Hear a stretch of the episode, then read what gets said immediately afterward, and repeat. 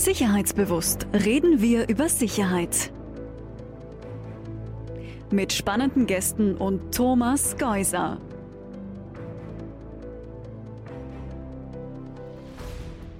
Herzlich willkommen hier bei Sicherheitsbewusst, Folge 10, diesmal bei FAS Research bei Dr. Harald Katzmeier. Lieber Harald, herzlich willkommen. Dankeschön für die Einladung zu deinem Podcast.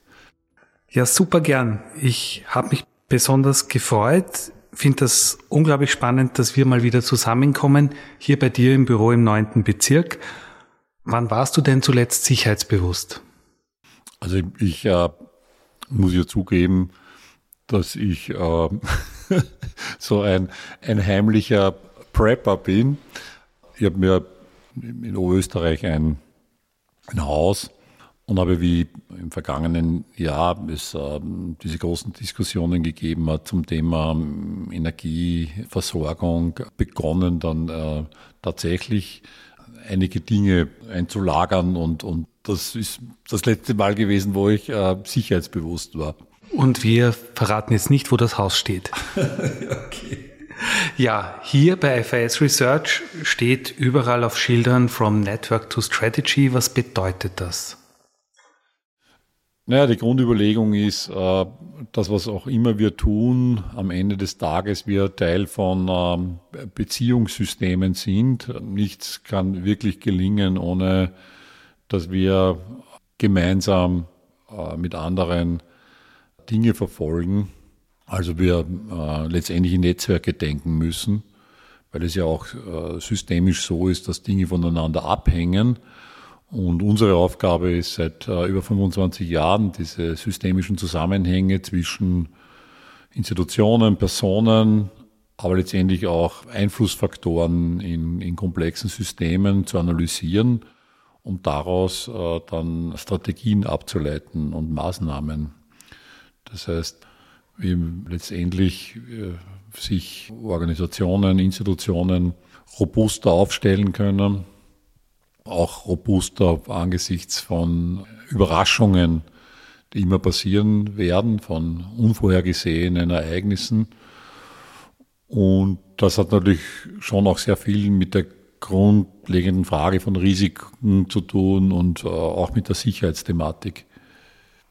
Wenn man hier durchs Haus geht, dann sieht man jede Menge Grafiken, Ausdrucke, Plakate. Die sehen aus wie eine Mischung aus Sonnensystemen und Mindmaps. Wie kommt man zu solchen Netzwerkvisualisierungen?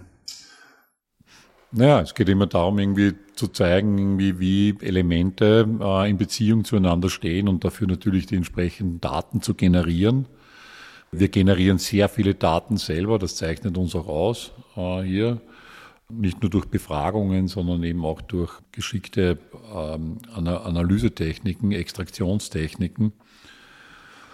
Am Ende geht es immer darum, dass wir in Beziehung zueinander stehen, ob das jetzt Wertschöpfungsnetzwerke sind, dass wir davon abhängig sind, dass wir Input bekommen von anderen für unsere Arbeit. Ich meine, das Beispiel, was ich immer bringe, ist, und das kann man sich, glaube ich, sehr gut vorstellen, ich lade ja jeden ein, der da jetzt zuhört, sich umzublicken im, im eigenen Raum, im eigenen Zimmer oder wo immer man auch zuhört und sich die Frage zu stellen, was von den Dingen, die hier um mich herum sind, habe ich selber hervorgebracht. Und dann wird man äh, sehr nüchtern feststellen können, in der Regel gar nichts. Und zum Beispiel die Möglichkeit, dass wir jetzt dieses Gespräch führen, gibt es, weil irgendwo Leute ein Mikrofon äh, vorgebracht haben, aber es auch irgendjemand gegeben hat, der die dafür nötigen Metalle und Plastiken entwickelt hat und ausgegraben hat. Also es gibt unglaublich viele Einflussfaktoren und Ketten, die am Ende des Tages dafür verantwortlich sind, dass wir jetzt hier sitzen können und dieses Gespräch führen können. Also umgekehrt hoffentlich unser Gespräch hier, das wir führen, den einen oder anderen zu einem spannenden neuen Gedanken führen kann und auch hier wieder etwas angestoßen wird. Wenn man jetzt in das soziale Netzwerk LinkedIn schaut, dann gibt es da einen Eintrag von dir, was dein Berufsleben angeht, das ist 1997 begonnen, FIS Research und seither FIS Research. Wie hat sich das entwickelt? Naja, wir waren die Ersten, die die Methoden der äh, wissenschaftlichen, der sozialen Netzwerkanalyse angewandt haben zur Lösung praktischer Fragestellungen, also im, im, im Consulting-Kontext, im Beratungskontext. Und das war eben Ende der 90er Jahre und damals war das ja noch etwas ganz, ganz Wildes Neues. Also das war einfach wirklich äh, sensationell, dass damals es möglich war, eben den Begriff Big Data das noch gar nicht gegeben, auf einmal mit äh, die Beziehungen, äh, wer mit wem kommuniziert, wer mit wem zusammenarbeitet, das darzustellen, das zu analysieren, nicht nur grafisch, sondern auch mathematisch zu beschreiben. Und, und wir haben eben das Glück gehabt, dass wir sehr früh eben damals, ich war damals auf der Universität, äh, Forschungsassistent äh, auf der Wirtschaftsuniversität. Und habe ich eben dann, ähm, weil ich eben mich immer schon Zeit meines Lebens, ich habe ja auch Philosophie studiert, mit, mit der Frage, wie hängen Dinge zusammen, beschäftigt habe, die Netzwerkanalyse als etwas gesehen, das ein fantastisches Instrument ist, ein wissenschaftliches, um Zusammenhänge zu modellieren und darzustellen, aber auch auf Basis dieser Zusammenhänge eben dann auch Schlüsse zu ziehen. Was bedeutet das äh, für die Erreichung von Zielen, für ähm, den Aufbau von Ökosystemen, äh, von Business-Ökosystemen, für ähm, das Marketing, für Public Affairs, also für das Lobbying. Ja? Was heißt das für die Analyse von Machtstrukturen? Und das war, hat mich immer schon interessiert, die Frage der Macht und äh, wie Machtnetzwerke funktionieren. Und ich habe, wie gesagt, damals Ende der 90er das Glück gehabt, das war etwas ganz Neues, ganz Frisches und wir haben ganz gleich von Anfang an Aufträge gehabt aus der, aus der Industrie, aus der Wirtschaft, von Interessensverbänden. Bin dann in die USA gegangen, in, nach San Francisco, von 2005 bis 2010 dann in der USA gelebt und gearbeitet, auch in diesem Kontext. Der Networks of Silicon Valley, das war ein Projekt gemeinsam mit dem Mark Granovetter, von der Stanford University und da habe ich unglaublich viel gelernt und es hat mich einfach immer dieses Thema getragen. Also es war immer quasi äh, getragen, nämlich nicht nur wirtschaftlich, weil wir waren von Anfang an sehr erfolgreich, sondern auch einfach auch intellektuell. Und dann ist das Thema der Resilienz dazugekommen sehr bald. Was sind resiliente Netzwerke? 2008 die große, äh, der große Zusammenbruch. Ich habe das erlebt damals in der USA, eine unglaubliche Dunkelheit, eine düstere Stimmung. Es war zeitgleich damals irgendwie mit diesem Unfall von BP in der, der, an der Südküste der USA, dem, dem großen Ölunfall, wo klar geworden ist, irgendwie die hohe Komplexität unserer Systeme, weil es nur BP war, die auch die Roboter gehabt haben, um überhaupt dieses Problem zu adressieren. Es hätte niemand anderen gegeben. Also BP hat unter Anführungszeichen das Problem verursacht, aber es war auch, waren auch die einzigen, die es lösen konnten. Lange Rede, kurzer Sinn. Und aus dem, aus dieser Geschichte heraus, und dann sind natürlich nach diesem Resilienzthema habe ich mich dann ganz intensiv dann irgendwann einmal begonnen, mit der Grundfrage zu beschäftigen, was eigentlich Beziehungen, nämlich im sozialpsychologischen Sinn ausmacht. Was sind sichere Beziehungen? Also sichere Beziehungen zwischen Menschen im Sinn, wo fühlen wir uns sicher und warum? Was heißt das für den Beziehungs- und Netzwerkaufbau generell? Äh, Stichwort uh, Safe Spaces for Unsafe Conversations. Also haben wir Schaffen wir das? Lagebildanalysen, wie kommen wir gemeinsam dazu, in Echtzeit äh, Zusammenhänge zu analysieren? Das ganze Thema des Situation Rooms. Wir haben dann begonnen, Software zu entwickeln, die Gruppen ermöglicht, in Echtzeit Zusammenhänge, kritische Erfolgsfaktoren äh, zu analysieren und das in ganz, ganz schneller Zeit.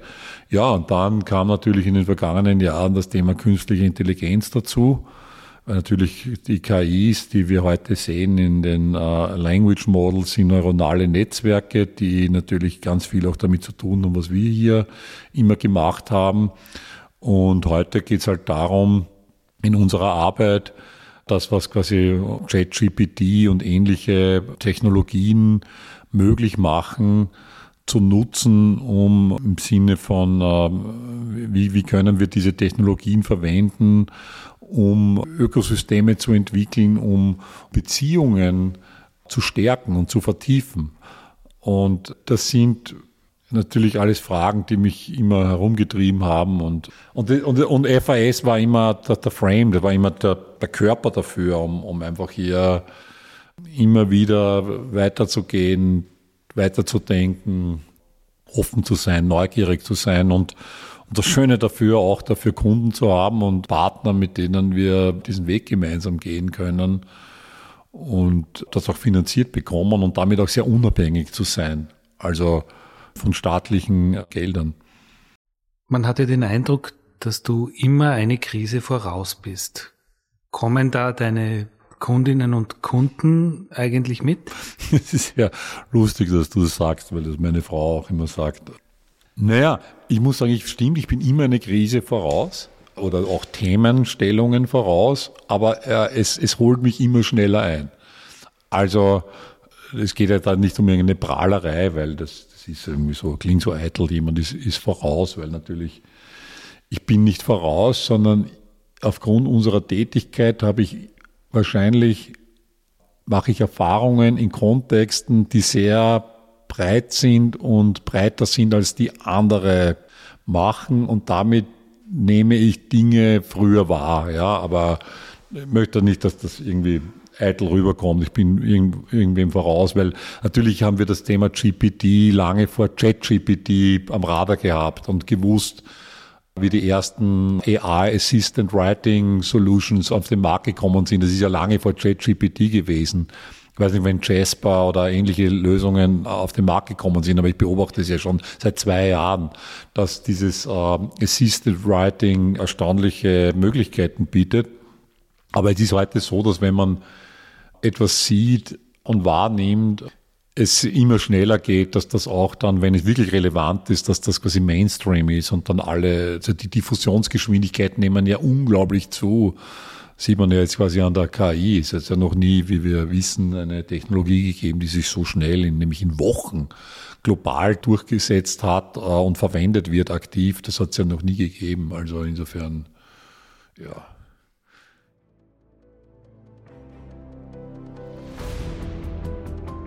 Sicherheitsbewusst. Gespräche über Safety, Security und Strategy.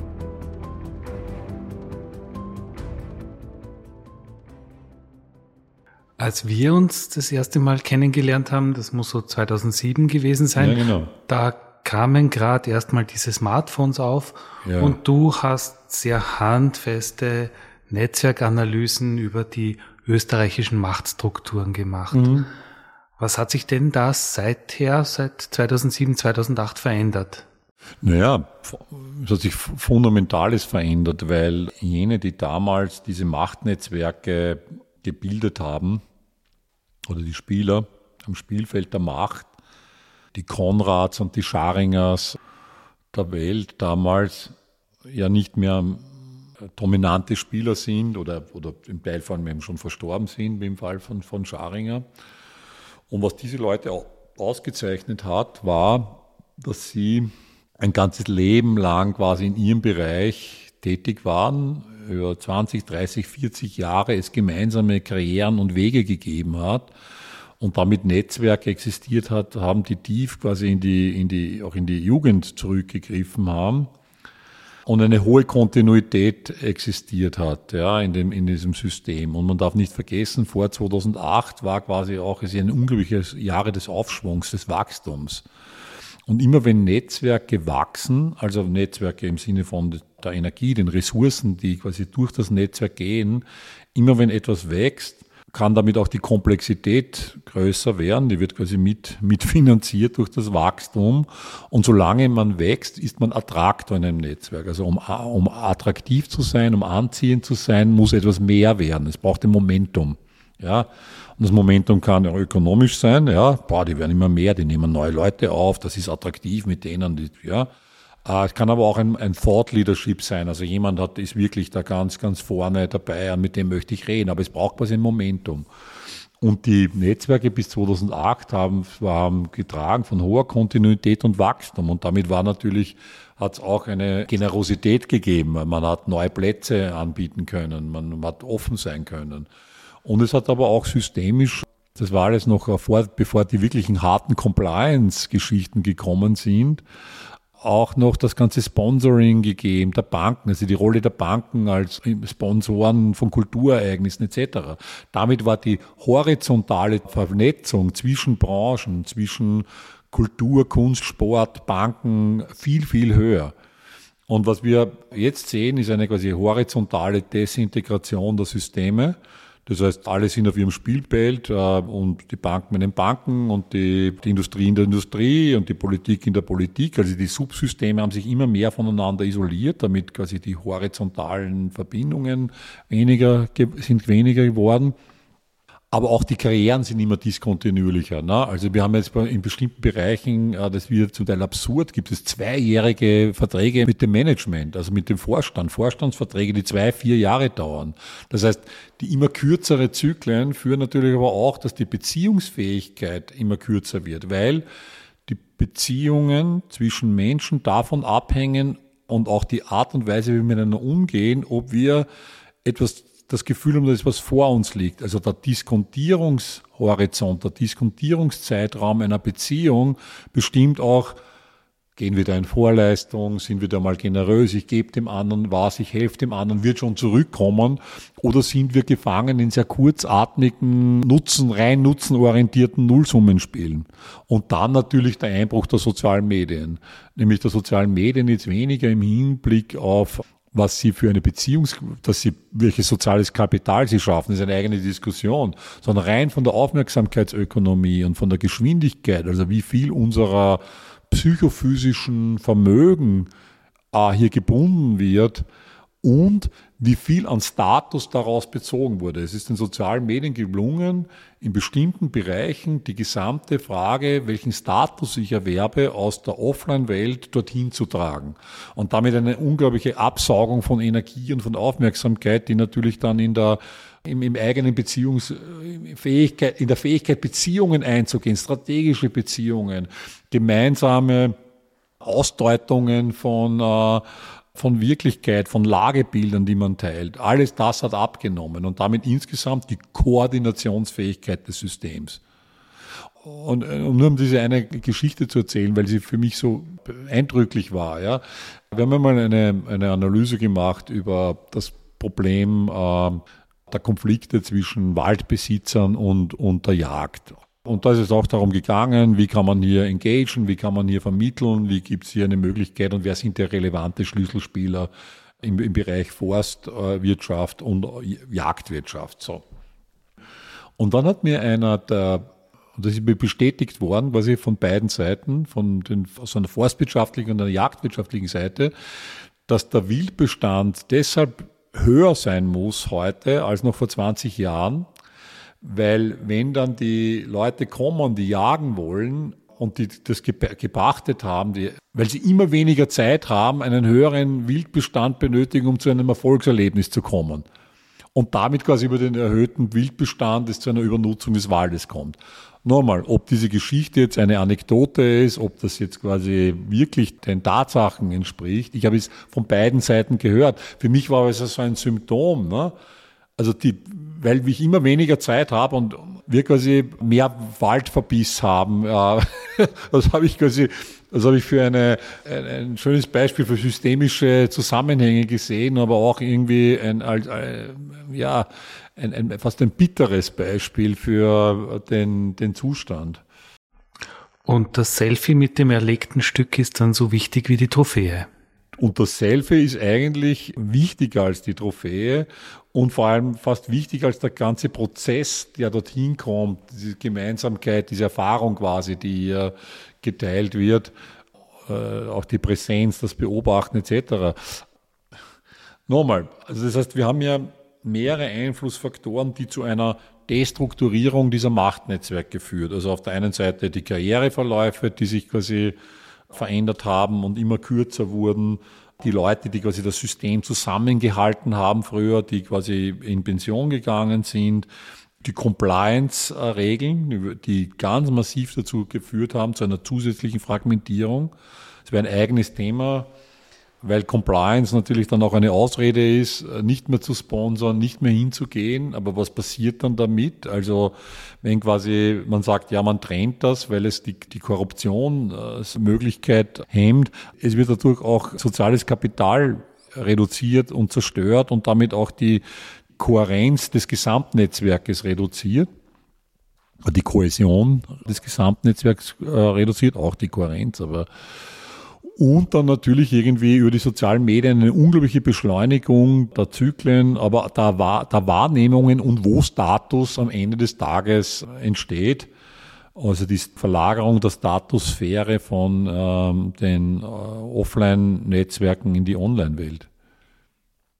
Also immer mehr kurzfristige Dealbeziehungen. Kurz, Deal, äh, hastig, keinen Raum geben, keine Zeit lassen. Dadurch entstehen auch immer weniger Win-Win-Situationen, weil Win-Win braucht Zeit, bis wir entdecken, wie wir wirklich etwas gemeinsam schaffen und machen können, das alleine nicht gelingen würde, braucht oft Zeit. Das muss sich entfalten können. Ne? In Büchern hast du immer wieder den Begriff der Beutegemeinschaften verwendet. Ja.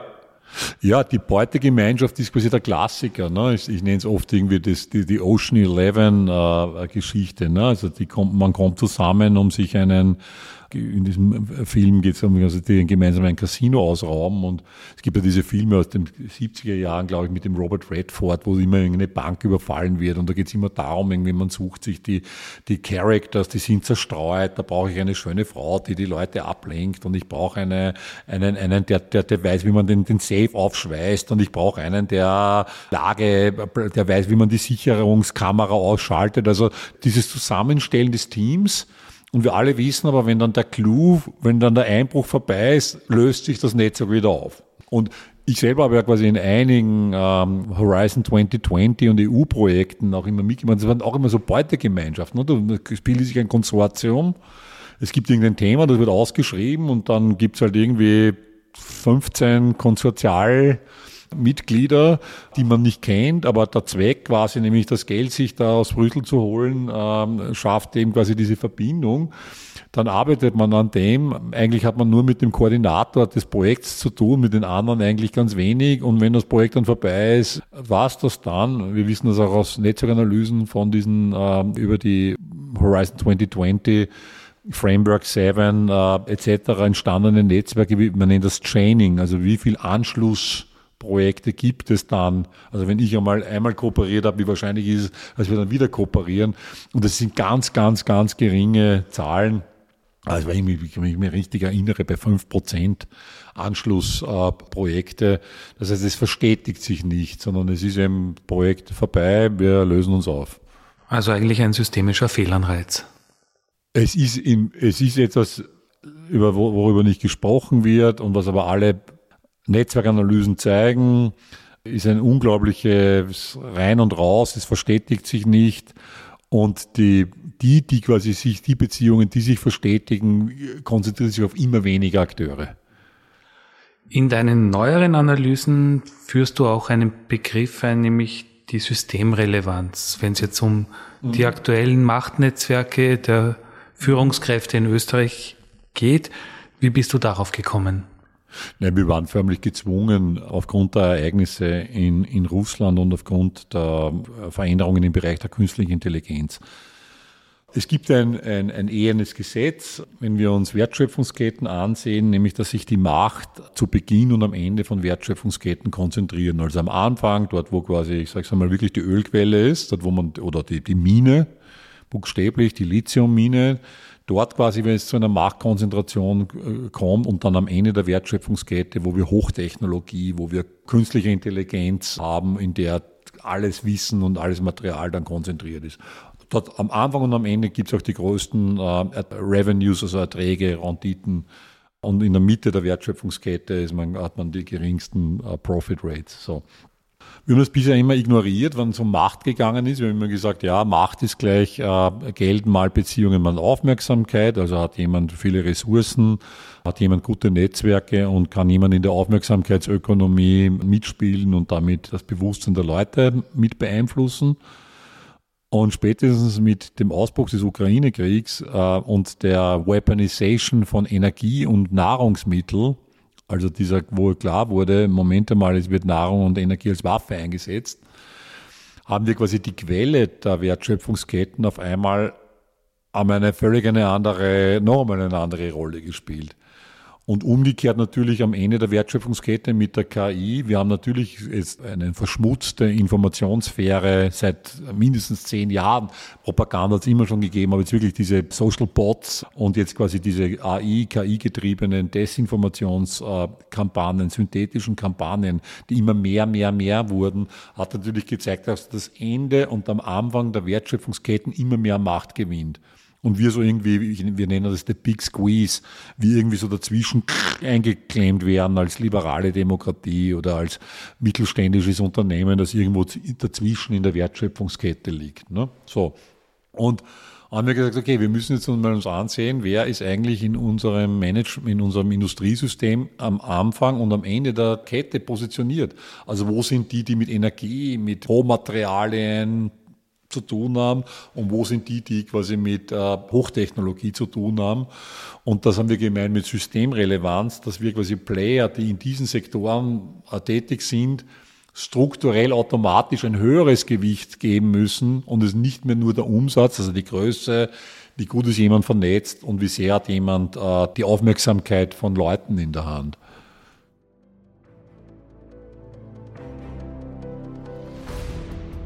Sicherheitsbewusst entsteht in Kooperation mit der FH Campus Wien. Fachbereich Risiko- und Sicherheitsmanagement sowie G4S Secure Solutions Österreich. Wohin entwickelt sich dann deiner Meinung nach die Bedeutung von Sozialkapital?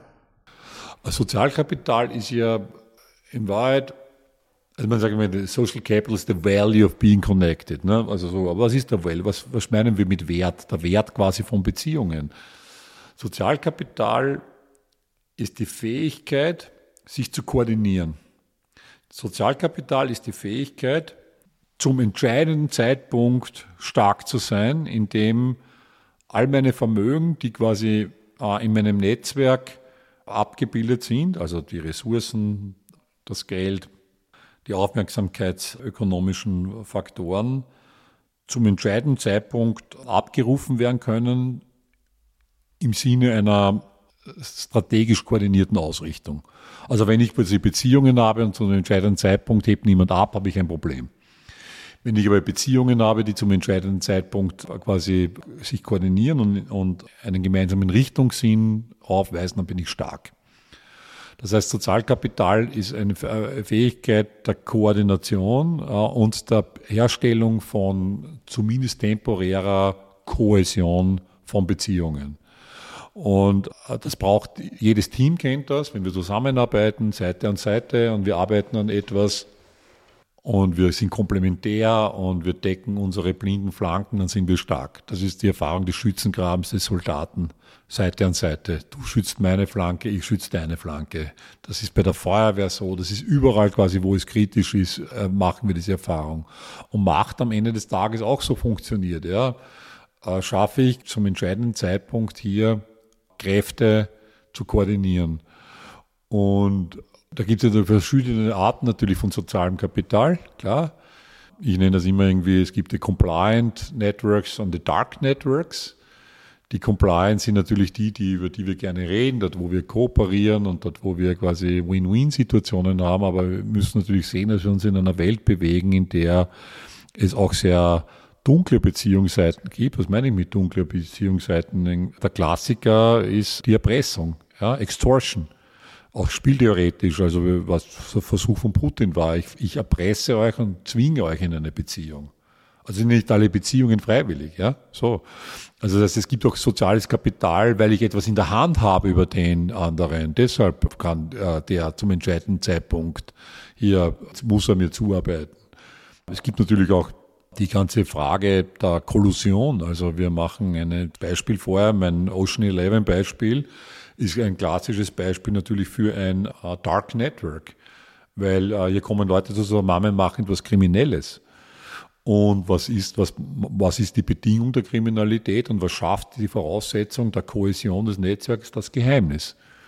Die Macht des Geheimnisses, etwas Illegales zu machen, zwingt die Akteure hier äh, zu einem kohäsiven Handeln. Also was ich damit zum Ausdruck bringen möchte, ist, soziales Kapital ist nicht nur, ja, wir sind solidarisch und nett zueinander, auch das, haben Vertrauen zueinander, sondern manchmal entsteht eben das Vertrauen, dass wir etwas teilen, ein, äh, ein Geheimnis. Das ist die Macht des Geheimnisses in Beziehungen in sozialen Netzwerken scheint mir extrem äh, unterschätzt und äh, nimmt leider in einer Welt, die immer weniger auf äh, Kooperation ausgelegt äh, wird, äh, eher zu. Und das heißt, wir werden und erleben ja, und, und der gesamte Russland-Ukraine-Thema ist ja ein Beispiel dafür, ähm, aber nicht nur dort, eine Zunahme dieser Form von, ich nenne sie auch korrosive Netzwerke, Dark Networks. Es wird mehr. Kommen wir gegen Schluss jetzt noch zu einem anderen, eher unerfreulichen Thema. Du sprichst ja immer wieder von mittlerweile einer Klimakatastrophe, in der wir uns befinden, während so der Mainstream noch irgendwo zwischen Klimawandel und Klimakrise von den Begrifflichkeiten her unterwegs ist. Sind wir als Menschheit imstande, uns dieser Klimakatastrophe zu stellen? es sind schon die 420, 430 ppm in der Luft. Und ich spreche von Adaption und nicht, gibt keine Lösung der Klimakrise. Die kann nicht gelöst werden, weil die ist schon passiert. Die Frage quasi, wie wir auf das respondieren, und es geht um diesen Begriff der Deep Adaptation der, der, oder der Great Adaptation, die vor uns liegt weil alle unsere Systeme werden davon erfasst werden und, äh, und das hat nichts mit Katastrophismus zu tun, sondern einfach nur mit einer, nochmal, äh, mit, mit biochemischen Prozessen.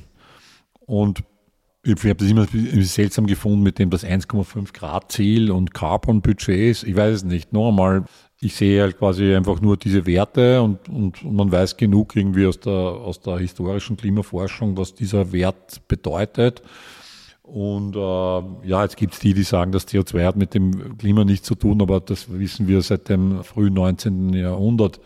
Ich glaube 1840, es war eine Frau, die das erste Mal entdeckt hat, den Zusammenhang zwischen äh, CO2 und der Erwärmung des Klimas.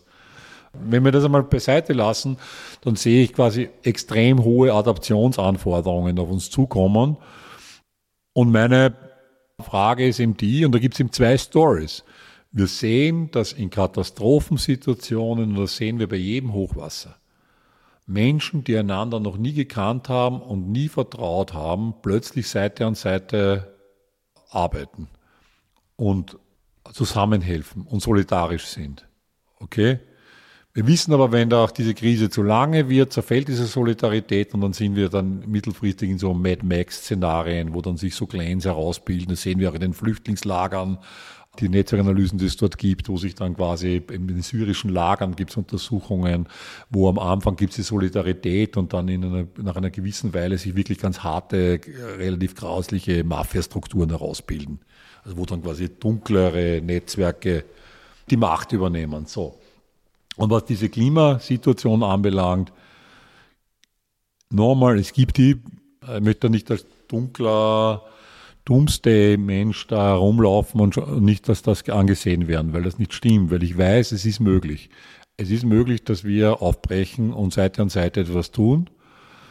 Das Problem ist, dass das Wir in einer Situation der Geopolitik immer fragwürdiger wird, weil Geopolitik heißt, dass für alle Player, die auf der geopolitischen Spielfläche unterwegs sind, die Klimageschichte eine Variable ist, die sie zu ihrem Vorteil zu nutzen versuchen. Das heißt, das ist, ist natürlich das Thema China, Russland, Indien, Europa, Amerika, ganz schwierig. Wie sollen wir in so einer geopolitischen Situation Seite an Seite irgendetwas machen, wenn jeder dieser Akteure insgeheim kalkuliert, wie kann quasi die Klimaveränderung, die Erhitzung zu meinem Vorteil genutzt werden? So, aber jetzt nur einen Schritt zurück. Ich glaube grundsätzlich, dass wir hier ähm, riesengroße Anpassungsleistungen vor uns haben. Letztendlich ist es schon auch eine Frage von Leadership und auf das möchte ich schon ja dann noch zu sprechen kommen, von Führungsfähigkeit.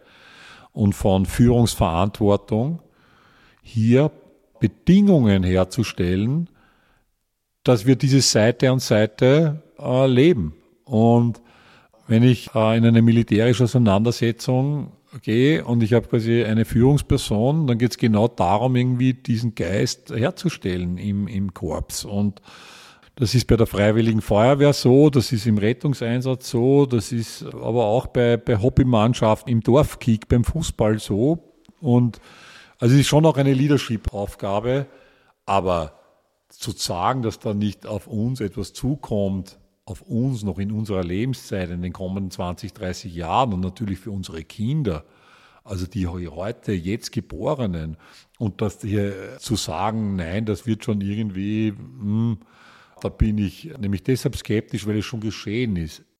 Ich freue mich schon auf unser nächstes Gespräch.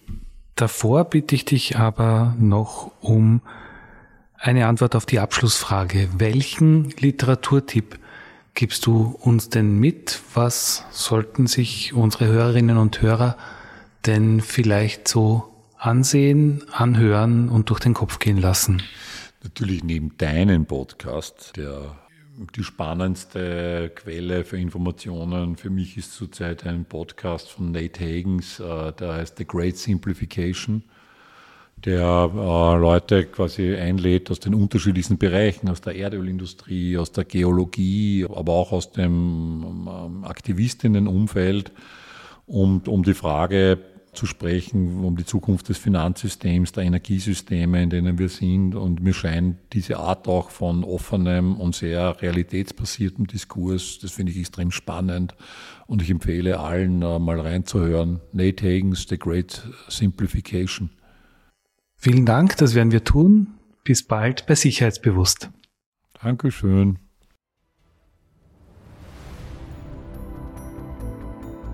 Danke fürs Zuhören. Wenn Ihnen diese Folge gefallen hat, abonnieren Sie den Podcast Sicherheitsbewusst auf Spotify, Apple Podcasts oder anderen Podcast-Plattformen. Stay safe, stay secure und stay tuned. Bis zum nächsten Mal hier bei Sicherheitsbewusst.